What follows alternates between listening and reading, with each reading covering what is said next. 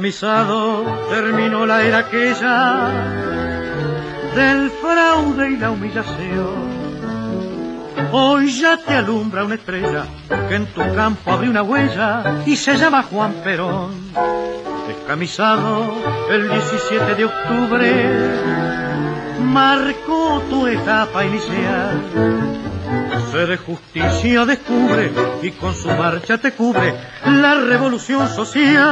El año 55 tiene para nosotros una significación muy puntual que tiene que ver con el golpe llamado Revolución Libertadora y con un hecho que se produce el 16 de junio de 1955, que era la culminación de un conflicto que había comenzado el año anterior entre Perón y la Iglesia muy importante aclarar cómo fue esta situación porque la Iglesia acompañó fuertemente al peronismo desde sus orígenes, incitó a votar en contra de la Unión Democrática porque la Unión Democrática proponía el divorcio, apoyó la campaña de Perón, Perón agradeció a la Iglesia con la religión católica obligatoria en las escuelas y otros beneficios, pero empezaron a haber roces con la Iglesia fundamentalmente a partir de dos cuestiones, ¿no? La aparición de Eva Perón, en el escenario político, que de alguna manera empezó a plantear otro modelo de acción social que no fuera la beneficencia, sino la justicia social, como decía ella, ¿no? Eh, la creación de la fundación, que le quitó a la iglesia una gran cantidad de recursos económicos y de influencia, ¿no? Ya las donaciones no iban a la sociedad de beneficencia, sino que iban a la Fundación Eva Perón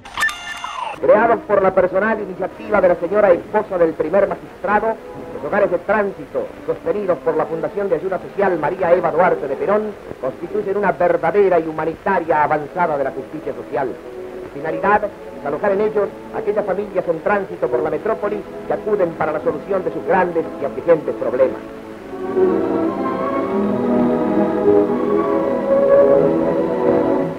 alojados con el noble confort que disfrutan hoy en Buenos Aires todas las familias de trabajadores, encuentran allí asistencia médica para sus hijos, una mesa íntima y cordial y la palabra de aliento y estímulo para un futuro mejor. La señora María Eva Duarte de Perón vigila personalmente cada día la marcha de estas instituciones de bondad y de fraternidad en las que no habían pensado hasta hoy los gobernantes argentinos. Obra que no es de caridad, sino de humanitario acercamiento, porque quienes necesitan una mano generosa hoy redoblarán mañana sus esfuerzos para lograr una patria cada día más justa y más nuestra. El otro tema era lo que la Iglesia consideraba una disputa del espacio mítico, ¿no? Es decir, en las aulas, los cuarteles, las comisarías, al lado del crucifijo, a cada lado del crucifijo estaban los retratos de Perón y Evita, cosa que para la iglesia resultaba intolerable. Pero había un hecho también muy profundo, que era lo que Monseñor Mainville, que era un ultra reaccionario, ¿eh? un ultraderechista sacerdote católico, planteaba que el peronismo iba a terminar siendo funcional al comunismo y que si bien no era ateo ni materialista, era demasiado obrerista y que había que tener cuidado con Perón y su política sindical, obrera, etcétera, ¿no? La revolución moderna del capitalismo liberal tiene que producir y engendrar necesariamente la tercera revolución, la revolución comunista, en que el hombre, despojado de Dios, despojado del goce sensible del liberalismo, se ajusta a la esclavitud de la sociedad colectiva.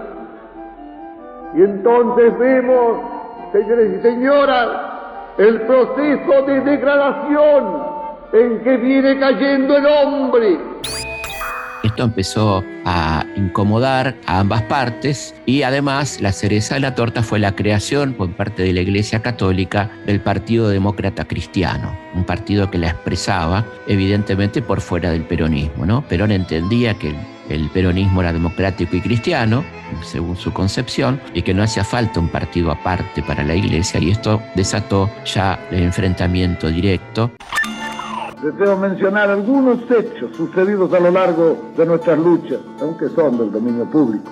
Recuerdo, por ejemplo, la lucha sistemática contra la persona y contra la obra social de la señora Eva Perón y de su benemérita fundación. Las campañas de calumnias y difamaciones de que fueron objeto las mujeres del Partido Peronista Femenino. Las actitudes de numerosos miembros del clero que se negaron a satisfacer los deseos del pueblo cuando éste trató de realizar oficios religiosos por la salud o en memoria de la señora Eva Perón. Las campañas organizadas contra la posición ideológica del movimiento peronista, posición de paz para la reconciliación del mundo, la prédica de rumores destinados a lograr el desprestigio de los hombres de gobierno, las campañas tendientes a crear el descrédito del gobierno en el exterior de la República. Estos son, señores, algunos de los hechos con que la oligarquía clerical, el clero político y los dirigentes de las organizaciones clericales de naturaleza civil produjeron para reconocer con tanta ingratitud toda nuestra acción positiva de gobierno en favor del desarrollo espiritual de nuestro pueblo. Empezaron los sermones en las iglesias en contra de Perón, empezó la respuesta de Perón con acciones concretas como la, el envío de una ley de divorcio al Parlamento, una ley que proponía la separación de la Iglesia del Estado, el retiro de los subsidios a la educación católica. Bueno, todo esto lleva a que la Iglesia se ponga claramente en la vereda enfrente de Perón y actúe como un elemento aglutinante de todas las fuerzas opositoras, ¿no? Por eso es que cuando se planea el segundo golpe contra Perón, en realidad el primero había sido en el 51, encabezado por el general Menéndez, no quiero que termine este día memorable uniendo así mi corazón de mujer argentina y cronista al corazón de mi pueblo, que hoy ha sabido probar una vez más la grandeza de su alma y el heroísmo de su corazón. Y lo mejor de este pueblo que es Perón tiene que ser defendido así como hoy por todo su pueblo, por los trabajadores que han sabido convertirse en escudo y trinchera de Perón, por las mujeres que han dado en esta jornada histórica una lección de fortaleza y de fervor por la causa de Perón y por las Fuerzas Armadas que han sabido ser dignas de la grandeza de su pueblo. Este golpe va a ser un golpe que va a tener como protagonistas a los principales referentes de los partidos opositores, del llamado socialismo, que era una expresión de la derecha, ¿no? con Américo Guioldi a la cabeza, el radicalismo con Miguel Ángel Salval Ortiz, es decir, habían incluso conformado una especie de junta de gobierno que iba a estar compartida por el radicalismo, el socialismo y los partidos de derecha, y planean entonces un golpe para el 16 de junio de 1955, ¿no? que tiene como epicentro el bombardeo de la Plaza de Mayo con el objetivo de matar a Perón, el famoso bombardeo el 16 de junio que deja nada más y nada menos que 350 muertos, miles de heridos, un hecho realmente con pocos precedentes en la historia. Quizá hay que remontarse a la Guerra Civil Española para ver algo parecido de lo que vimos aquel nefasto día 16 de junio de 1955. Vamos a escuchar lo que dijo Perón les hablo desde nuestro puesto de comando, que como es lógico no puede estar en la sede del gobierno.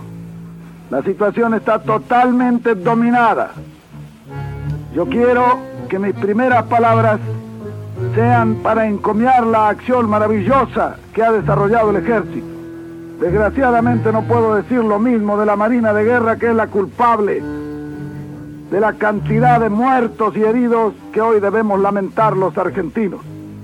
Pero lo más indignante es que hayan tirado a mansalva contra el pueblo. Es indudable que pasarán los tiempos, pero la historia no perdonará jamás semejante sacrilegio.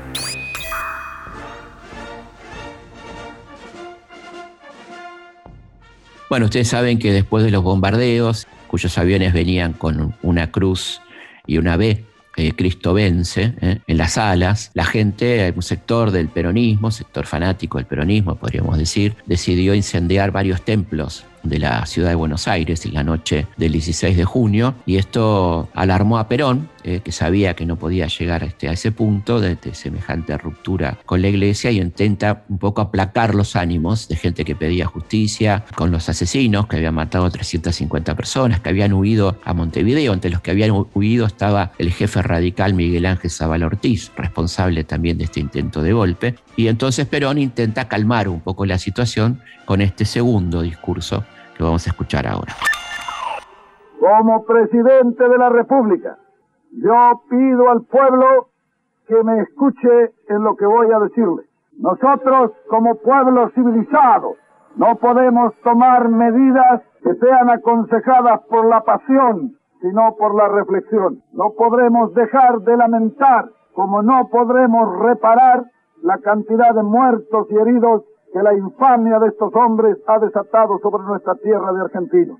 Por eso, para no ser nosotros criminales como ellos, yo les pido que estén tranquilos, que cada uno vaya a su casa. Yo no quiero que muera un solo hombre más del pueblo. Yo le pido a los compañeros trabajadores que refrenen su propia ira, que no cometan ningún desmán. No nos perdonaríamos nosotros si a la infamia de nuestros enemigos le agregáramos nuestra propia infamia. Por eso yo pido a todos los compañeros que estén tranquilos, que festejen el triunfo del pueblo, que es el único triunfo que puede enorgullecernos.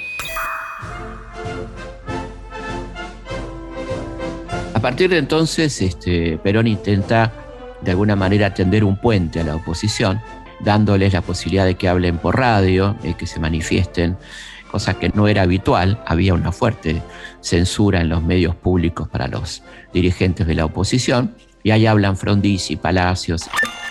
En mi carácter de presidente del Comité Nacional de la Unión Cívica Radical, me dirijo al país para exponer la conducta del radicalismo en esta hora difícil para la nación. El señor presidente de la República anunció su propósito de pacificar el país y solicitó la opinión de los partidos políticos. La mesa directiva del Comité Nacional dio a conocer inmediatamente sus puntos de vista, ratificando el contenido de su declaración del 29 de junio, en la que afirmó que no puede haber pacificación del país si previamente no se restituyen al pueblo todas las libertades. Es esta una hora de abnegación y renunciamiento.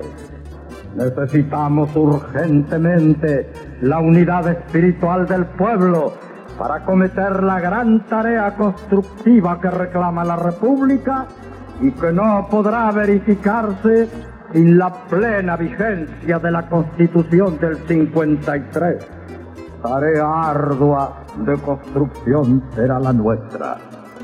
Hemos vivido desde 1946 bajo un régimen contrario a la Constitución. Hago esta afirmación serenamente, sin odio. Solo repito palabras del general Perón, quien en su discurso último confesó que ha sido jefe de una revolución, que solo ahora la da por terminada para comenzar una nueva etapa de carácter constitucional. Pero a la vez, mientras se da esta apertura, la conspiración continuaba y Perón se entera de esto y da un furibundo discurso en un acto convocado por la CGT para defender al gobierno, sabiendo que le quedaban pocos días al gobierno, es el famoso discurso del 31 de agosto de 1955, donde Perón habla de cómo tenían que actuar los peronistas en caso de un golpe de Estado. A la violencia le hemos de contestar con una violencia mayor.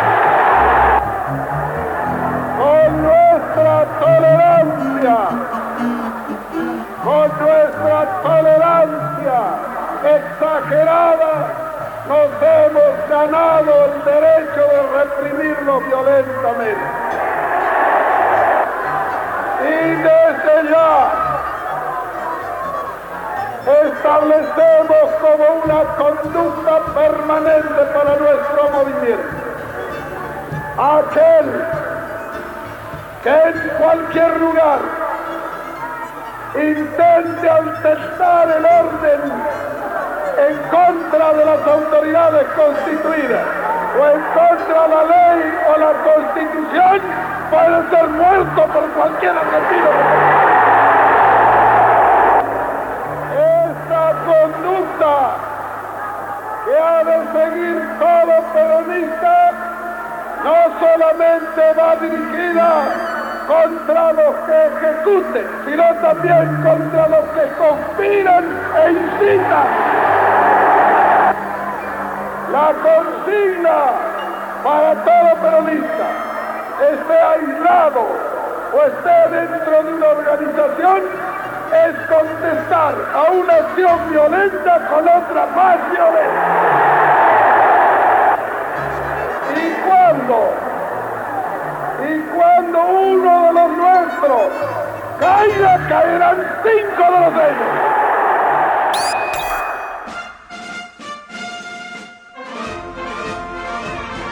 Bueno, evidentemente ya no había lugar para la conciliación, las fuerzas estaban echadas y comienza entonces el 16 de septiembre la llamada Revolución Libertadora que tiene como epicentro la ciudad de Córdoba, de ahí parte el general Lonardi con algunas adhesiones un poco dudosas de algunos regimientos. No las tenía todas consigo, había una posibilidad fuerte de resistir. Los generales leales a Perón le dicen que están en condiciones de resistir, pero Perón se niega diciendo que quería evitar una masacre, que esto iba a ser una verdadera masacre, que estaban dispuestos a todo como lo habían demostrado el 16 de junio, ¿no es cierto? Entonces es ahí donde Perón decide no resistir el comienzo de este golpe de Estado llamado la Revolución Libertadora. ¿no? Vamos a escuchar este comunicado de la voz de la libertad, que era la radio que se emitía desde Córdoba, la, radio de los golpistas, ¿eh? llamada Radio Libertad.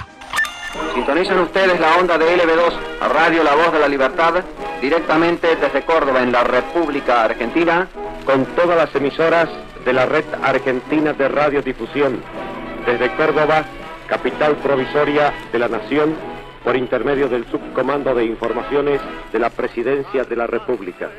El de la fecha ha sido un día inolvidable para toda la nación. Desde los cuatro puntos cardinales de la patria llegaron las noticias del júbilo enorme que había invadido a los argentinos cuando enterados del triunfo revolucionario se volcaron a las calles y plazas de las distintas ciudades para expresar con gritos vibrantes de emoción el anhelo de paz, trabajo y comprensión que llevaban ahogados en el alma desde hace más de 12 años. Córdoba, por su parte, convertida en capital provisional de la República, celebró tan grato acontecimiento sin olvidar por un solo instante que la gesta de nuestro movimiento no reconoce ni vencedores ni vencidos.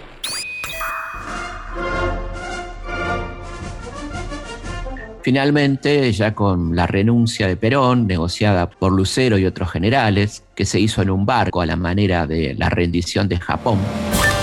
Al ejército y al pueblo de la nación, hemos llegado a los actuales acontecimientos no solo por el cumplimiento del deber.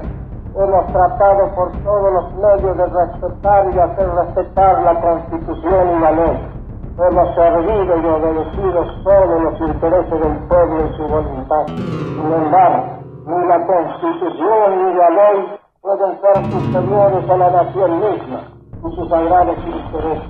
No hemos enfrentado la lucha, ha sido en contra de nuestra voluntad y obligado por la reacción que la preparó y la desencadenó.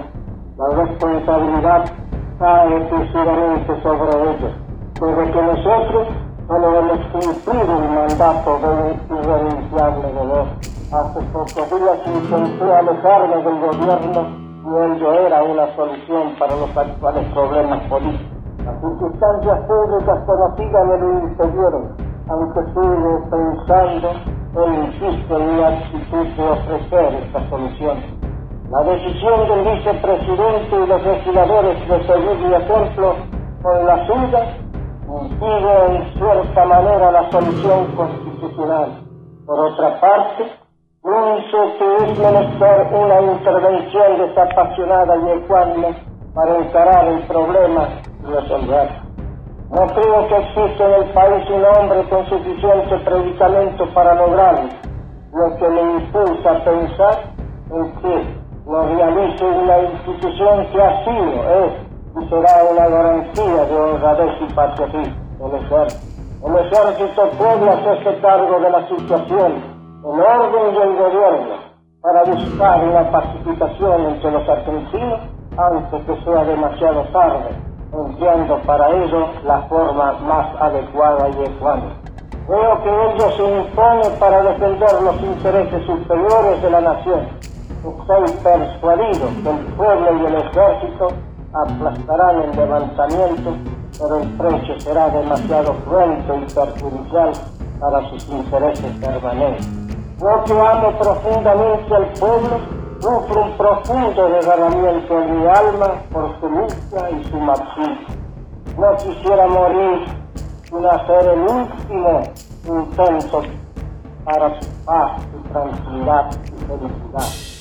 Y mi espíritu de luchador me impulsa a la pelea, mi patriotismo y mi amor al pueblo me inducen a todo renunciamiento personal ante la amenaza de bombardeos a los bienes inestimables de la nación y sus poblaciones inocentes, creo que nadie puede dejar de deponer otros intereses o pasiones. Creo firmemente que esta debe ser mi conducta y no prefiero en seguir ese camino. La historia dirá que había realizado razón de rehacerlo Buenos Aires, 19 de septiembre de 1955. Juan Perón. Es muy interesante semióticamente lo que quisieron hacer los golpistas, era permanentemente asociar al peronismo con el nazismo y a su llegada con la liberación de París, con la rendición de Japón. Y fíjense qué interesante, la rendición, podemos decir, ¿no? la entrega de la renuncia de Perón a través de una junta de militares eh, designada por Perón, se hace en el barco 17 de octubre, luego General Belgrano, hundido trágicamente en las Malvinas. Perón se exilia en la Embajada del Paraguay, que lo, lo destina a una cañonera, la cañonera Humaitá, que está anclada en el puerto de Buenos Aires, a la espera de un salvoconducto que va a tardar mucho tiempo en llegar. Perón va a poder recién salir del país el 3 de octubre de 1955. Pero ya el 23 de septiembre llegan las fuerzas del golpe, las fuerzas libertadoras, entre muchas comillas, y Lonardi, un nacionalista católico, un hombre que entendía, en minoría hay que decirlo, dentro del contexto de la llamada Revolución Libertadora, que había que ser moderado con el peronismo, respetar las conquistas sociales, pero por supuesto sin Perón. ¿no? El gran problema era Perón, no el movimiento que había generado, y esto decía desde los balcones de Plaza de Mayo, una Plaza de Mayo absolutamente colmada de antiperonistas. Es, es muy interesante ver la diferencia de vestimenta, ese paisaje de la plaza del 23 de septiembre del 55, comparándola, por ejemplo, con las plazas anteriores, las plazas del peronismo. ¿no? Vamos a escuchar entonces a Eduardo Lonardi hablando el 23 de septiembre del 55, ya como presidente provisional designado por sus camaradas militares. Ha terminado el sistema de, de ocultación de la verdad. El país tiene que conocerla por más que sea cruda y penosa. Diez años de irresponsabilidad y corrupción nos han llevado a la situación más desastrosa de nuestra historia económica. El país se ha empeñado en hacer lo que nadie puede cumplir. Impulsado por una tremenda insensatez, ha tratado de consumir más de lo que producía y así ha gastado sus reservas monetarias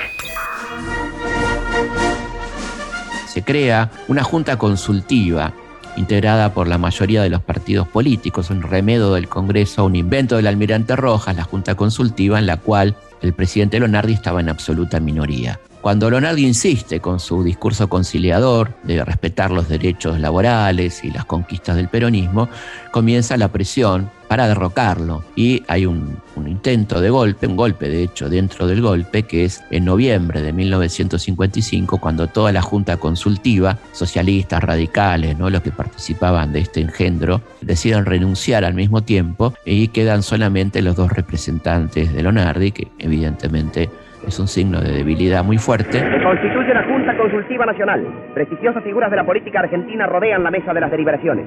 El contraalmirante Rojas, que presidirá el organismo, lee el mensaje de constitución.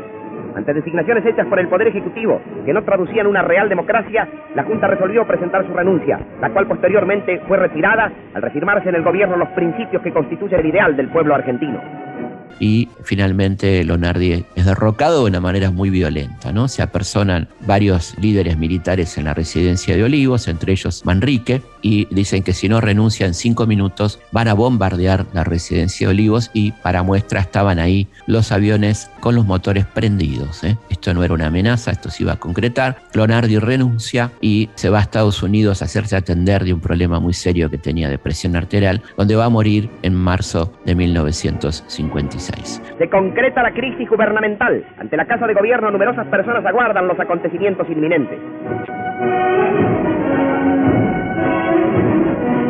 Va a prestar juramento el nuevo presidente provisional, el general Pedro Eugenio Aramburu, depositario de la fe democrática del pueblo y de las Fuerzas Armadas. Yo, Pedro Eugenio Aramburu, juro por Dios, nuestro Señor y estos santos evangelios, desempeñar fielmente el cargo de presidente provisional de la Nación Argentina. Si así no lo hiciere, que Dios y la patria me lo demanden. Asume inmediatamente la presidencia el general Pedro Eugenio Aramburu, quien junto a Rojas lanzan una fuerte persecución del peronismo, ¿no? Representaban al sector gorila, como se lo llamaba, orgullosamente gorila, muy fuertemente antiperonista, que comienza, a diferencia de Lonardi, una inmediata persecución que consiste en la intervención de la CGT, la proclamación del decreto 4161, que prohibía el nombre de Vita, Perón, las canciones, las fotos, bueno, todo lo que tuviera que ver con el peronismo, ordenan el secuestro del cadáver de Vita, de la sede de la CGT, interviene la, la Fundación Eva Perón, donde no encuentran absolutamente nada de lo que buscaban, que era corrupción y todo ese tipo de cosas. Y es interesante lo que dice una de las interventoras de la Fundación Evita, una dama católica, Adela Caprile, que, que era de la Acción Católica, puesta por eh, Aramburu para encontrar algún delito en la fundación. Y el informe es realmente increíble lo que dicen, ¿no? Desde el punto de vista material, la atención de los menores era múltiple y casi suntuosa puede decirse incluso que era excesiva.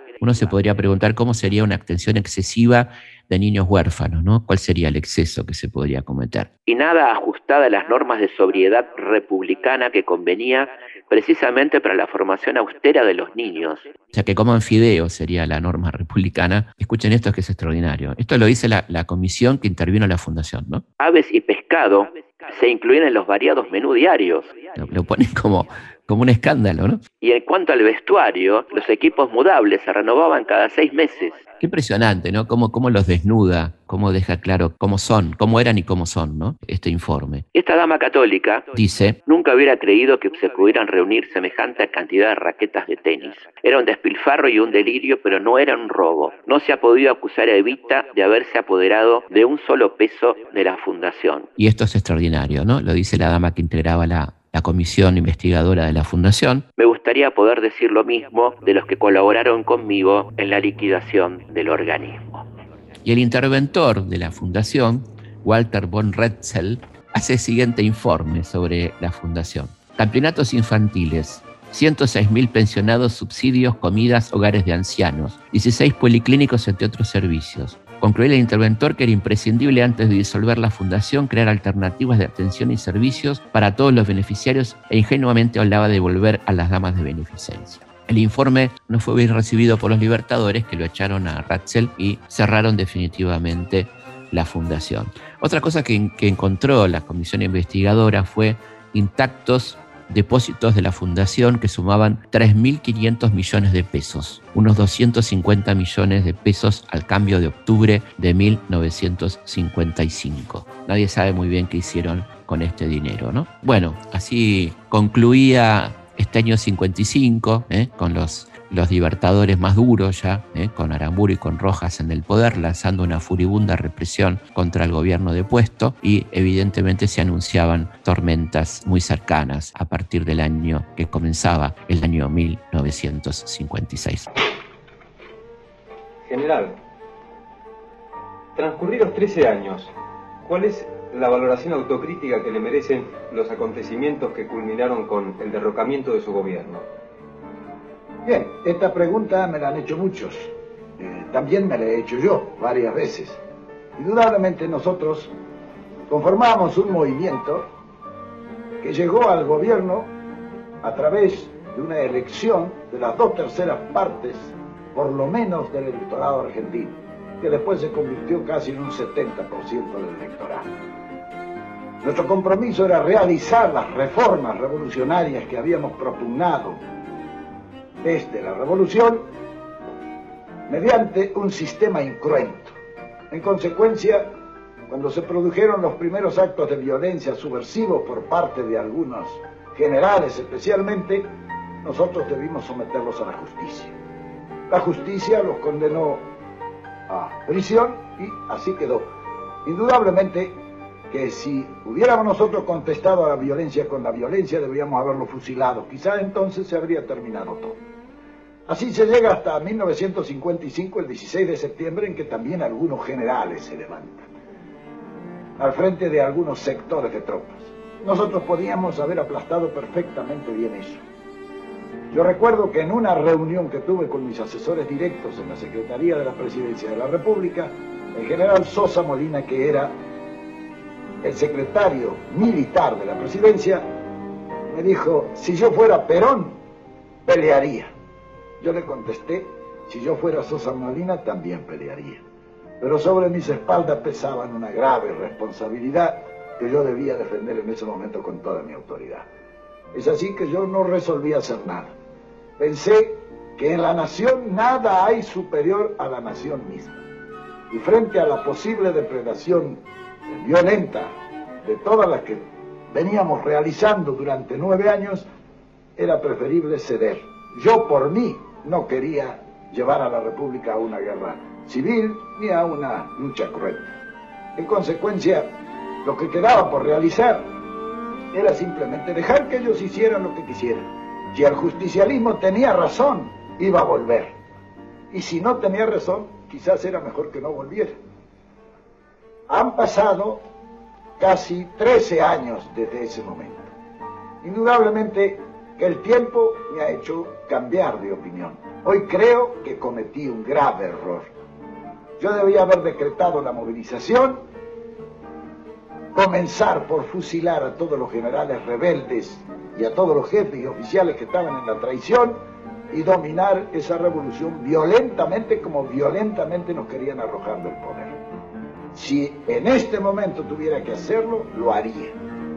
Porque ahora sé lo que entonces no sabía. Que esa gente llegó para hacer el más grave daño que se le pudo haber hecho al país.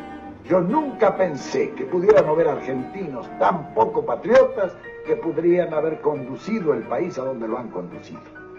Por eso, después de estos 13 años, hoy me afirmo en la necesidad de haber exterminado al enemigo, porque no era el enemigo nuestro, era también el enemigo de la República.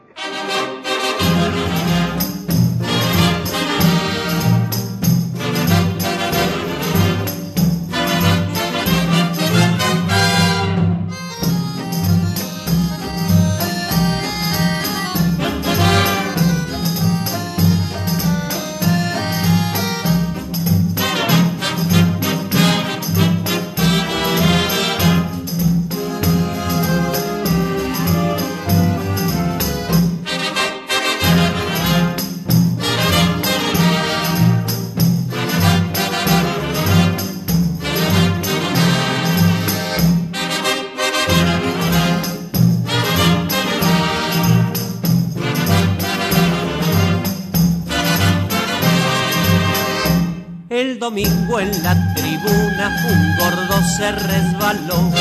Si supieran la avalancha que por el gordo se armó, rodando por los tablones hasta el suelo fue a parar. Mientras todos los muchachos se pusieron a gritar. Deben ser los gorilas, deben ser. Que andarán por allí. Deben ser los gorilas, deben ser. Que andarán por aquí andarán por allí. Deben ser los gorilas, deben ser. Que andarán por aquí.